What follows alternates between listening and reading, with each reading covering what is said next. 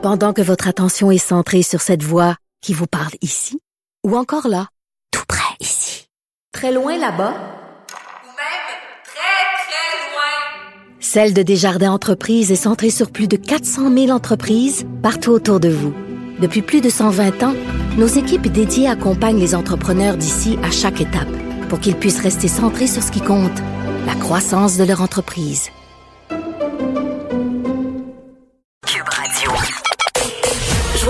La discussion. Appelez ou textez le 187 Cube Radio 1877 827 2346. Hello. Soir que j'ai vu passer un homme euh, qui s'est vu refuser de prendre une douche avant sa mort au nom des mesures euh, sanitaires.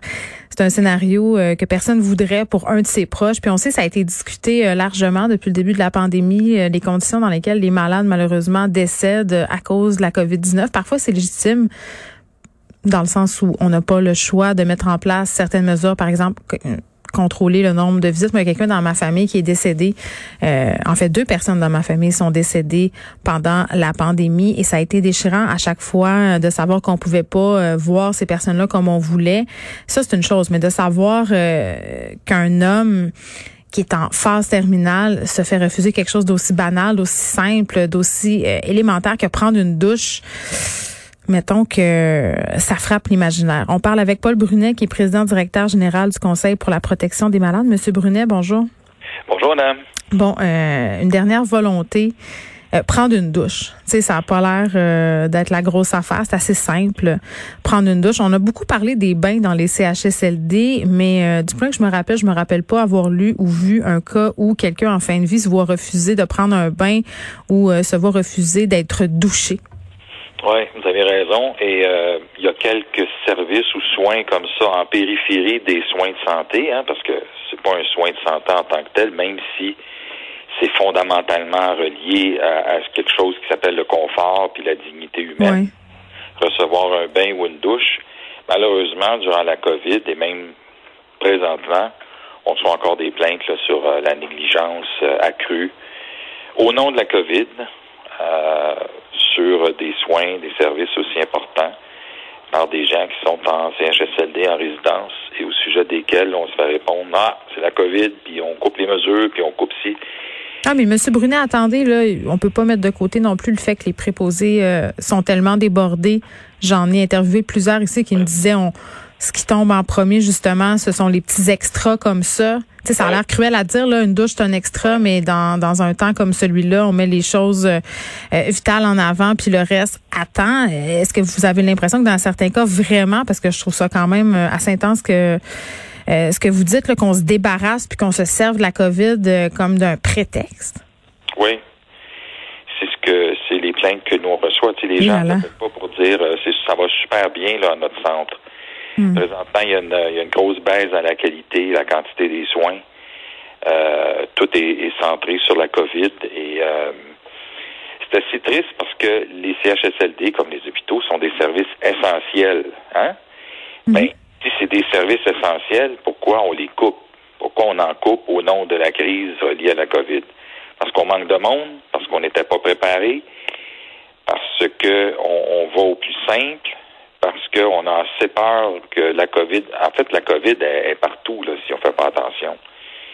Et euh, même chez le personnel, la littérature récente, même au Québec, dit qu'il y a jusqu'à 12 des, des membres du personnel soignant qui est atteint de la COVID. Fait on, on en met beaucoup large sur le dos des patients, leurs familles, au nom de la COVID, mais on ne fait pas bien attention de nous-mêmes. Hmm. Le personnel soignant n'est pas encore obligé de se faire tester et de se faire vacciner. Pas fort. Pas fort. Puis, bon, dans le cas de, de M. Thibault, qui s'est vu refuser une douche, qui est décédé le 4 janvier dernier, sa femme, sa femme qui était sa proche ben aidante, elle a proposé de le faire. Et là, c'est là où moi, je comprends peut-être moins. Euh, elle s'est vue refuser l'accès à la douche. Euh, puis là, je me demande pourquoi. Parce que si c'est la COVID, la raison, euh, ben que cette femme-là se trimballe et aille donner une douche à son mari, ça me semble sécuritaire. C'est quoi la raison? Vous voyez, c'est un excès de zèle, c'est quoi? Écoutez, ça me rappelle ce qu'on a fait au prochain dent au mois de mars dernier, hein? Excusez, les, pompiers passent. On espère que tout va bien dans votre coin. oui, ça va. Au mois de mars, là, le premier réflexe que le réseau a eu, là, c'est de mettre dehors les prochains dents. Et depuis des années. Oui, mais on a appris que c'était pas la bonne idée. Le... Ben c'est ça l'idée. C'est ça. Fait qu'au nom d'une certaine sécurité, euh, ou peut-être plus pour se débarrasser des familles, on les met dehors, puis la minute qu'on a le réflexe, qu'on a la possibilité de les mettre dehors, on le fait. mais je vous trouve dur, je, vous trouve dur, M. Brunet, se débarrasser des familles. Oui. Euh, c'est euh, OK. Oui, oui, mais c'est ça qui est arrivé. Moi, le 18 mars, j'ai parlé à la directrice du cabinet de Mme Blais, en disant, regarde, ils vont prendre toutes les mesures de sécurité que vous souhaitez, mais sortez-les pas de là. On va abandonner, c'est ce qui est arrivé, on a perdu des centaines, voire peut-être même mm. des milliers de personnes à l'abandon pas euh, hydratées, mal nourries ou pas nourries du tout, des couches souillées pendant plusieurs semaines, ben des dentiers pas nettoyés pendant plusieurs semaines et mois. Avez-vous dit à cause de la COVID? Ben c'est ça.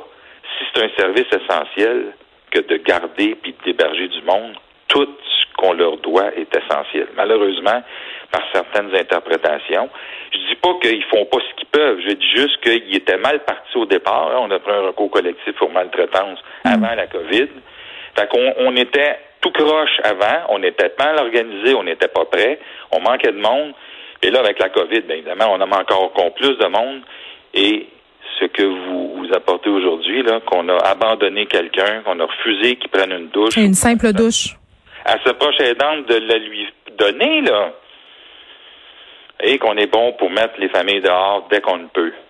Alors qu'on a besoin d'aide, puis alors que ce sont souvent les personnes qui sont les plus à même de s'occuper de leurs proches. Ça, c'est un goût là, qui revient dans ma gorge depuis 25 ans que je suis porte-parole. Ouais. J'ai comme ce réflexe-là, ce goût-là, où on dit, quand on a une chance des sacrés dehors, là, écœurez-nous pas, là, on a assez d'ouvrages. Ben, c'est ça qui est arrivé. Alors, multiplier ça par des milliers de situations. Je sais pas qu'il n'y a pas des gars et des filles qui opèrent ces lieux-là qui font pas attention. Tu fais attention à ce que tu fais, ce que tu décides, module ta position. Mais tu sais, si certaines personnes qui opèrent ces lieux-là sont aussi paniquées puis mal organisées que le réseau lui-même l'a été face à la COVID parce qu'il n'était pas prêt, ça se peut qu'on ait ce genre de décision arbitraire, irréfléchie, surtout inhumaine et irrespectueuse. Hmm qui, a vu une personne décédée. Imaginez dans quel état cette personne-là devait se trouver. Ben oui, puis l'impuissance aussi de ses proches, ça devait être bien épouvantable. Puis parler de panique par rapport euh, aux je fais un peu de pouce là-dessus. Là. On a appris euh, quand même qu'il y a des personnes qui se sont inscrites à la formation accélérée, qui ont déserté au bout de quelques jours, quelques semaines de travail parce que euh, ils trouvaient que ça avait aucun sens la façon dont on opérait dans différentes résidences, dans les CHSLD. Ils ont vu de la négligence, ils ont vu toutes sortes de choses qui pourront jamais dévoir entre guillemets. Euh, on dit qu'on veut améliorer les choses, mais force est d'admettre qu'encore aujourd'hui, à l'heure où on se parle en ce moment il y a des gens qui n'ont pas de soins euh, auxquels ils auraient droit. Absolument. J'avais une plainte récente, avant hier, d'un centre d'hébergement où euh, on ne sert que des conserves aux gens, ou euh, du steak haché ou des hot dogs. Et le steak haché a passé toute la semaine dans différentes. Ah, écoutez, je suis un peu découragé. Je sais que c'est une crise qu'on vit qui est unique, qui est historique c'est parce que ça fait plusieurs années qu'on le dénonce, puis là, ben, ça s'est juste empiré. Fait que la COVID a le dos large quand il s'agit de refuser à quelqu'un de prendre une douche ou de même d'autoriser un membre de la famille de le faire. Hmm. Alors, c'est triste. Je sais qu'il y a des places qui font tout ce qu'ils peuvent, font très attention. Les décisions, malgré la crise euh, de la COVID, sont prises avec une certaine réflexion, mais de toute évidence, on a manqué son coup dans le code dans le cas qui nous est soumis aujourd'hui, c'est clair. Dans le cas de M. Thibault. Là, il y a une enquête publique du bureau du coroner sur euh, ces décès survenus au cours de la pandémie dans nos CHSLD, dans les résidences privées. Ça commence euh, dans un mois à Montréal. J'imagine que vous avez des attentes euh, par rapport à cette enquête-là. Qu'est-ce que vous espérez voir ressortir? Ben écoutez, on m'a prévenu ce matin parce que je suis en contact avec le bureau de la coroner. On m'a prévenu qu'il y a des affaires il y a des questions que je pose qui ne pourront pas être réglées là. On va essayer de les faire régler ailleurs parce qu'il y a d'autres commissions. Il y a d'autres commissions d'enquête qui sont mhm. en cours, la commission des droits, la protectrice du citoyen qui va faire rapport à la fin de 2021. Je ne sais pas si on va encore s'en rappeler. Et il y a la, commissaire à la santé. C'est une grosse gang là, avec tous leurs effectifs qui aurait été intéressant de faire réunir, mais ça, c'est une autre question. Mais tu sais, comme je dis tout le temps, pourquoi, comment se fait-il que nos CHSLD, les autorités n'étaient pas plus prêts que ça? Depuis 2013 que les agences de santé disent préparez-vous, là, ayez du stock, mm. formez votre personnel, ayez des lieux adaptés ou adaptables, formez. Il n'y avait rien de ça. On courait comme des poules pas de tête là, au mois de mars pour acheter des masques. Pas juste le Québec, le Canada, d'autres pays. Le, le secrétaire général de l'ONU, M. Gutiérrez, a fustigé les pays de l'Ouest pour ne pas avoir été plus prêts et pas avoir agi plus vite. On, regardait ça de loin, de venir de l'Asie, puis après ça de l'Europe. M. Aouda était euh, en Grèce, je crois, jusqu'au mois de mars, alors que depuis le 31 janvier, l'OMS avait déclaré l'urgence sanitaire internationale. Tu sais, on, on, était en retard, on n'était pas prêt, on, a eu de l'air fou. Pas juste le Québec, là, je, je, je veux pas, je veux pas en, mais c'est au Québec, ça fait partie de la gang. C'est pas parce qu'il y en a dix qui étaient pas prêts que il faut pas le dire. Euh, alors, c'est le genre. Est-ce qu'il y a des enquêtes criminelles en cours? Nous, on pense qu'il y a des éléments de fait qui devraient être abordés ou en tout cas être enquêtés parce que c'est pas vrai qu'il n'y a pas eu de la négligence criminelle à Des personnes qui devraient être tenues imputables des morts? Ouais. Hmm. Ah oui? Comment on a fait pour émettre un permis à quelqu'un qui avait des antécédents judiciaires qui avait aucune expertise dans le domaine de l'hébergement?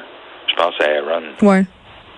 Ben ça effectivement euh, c'est assez inconcevable et j'imagine euh, qu'on posera euh, ces questions-là lors des prochaines enquêtes. Pour Brunet, merci qui est président directeur général du Conseil pour la protection des malades et évidemment condoléances à la famille de monsieur Thibault qui est décédé le 4 janvier dernier. C'est épouvantable de se dire que une petite petite chose comme ça, c'est une petite chose comme prendre une douche alors qu'on est en fin de vie dans un lit d'hôpital ou dans une résidence, ça ne va être refusé pour des raisons de Covid, ce qu'on peut à la limite comprendre, mais quand une personne près de nous, euh, dans ce cas-ci sa femme, s'offre pour donner la didouche et que ça nous est quand même refusé, euh, c'est quand même permis de se poser pas mal de questions.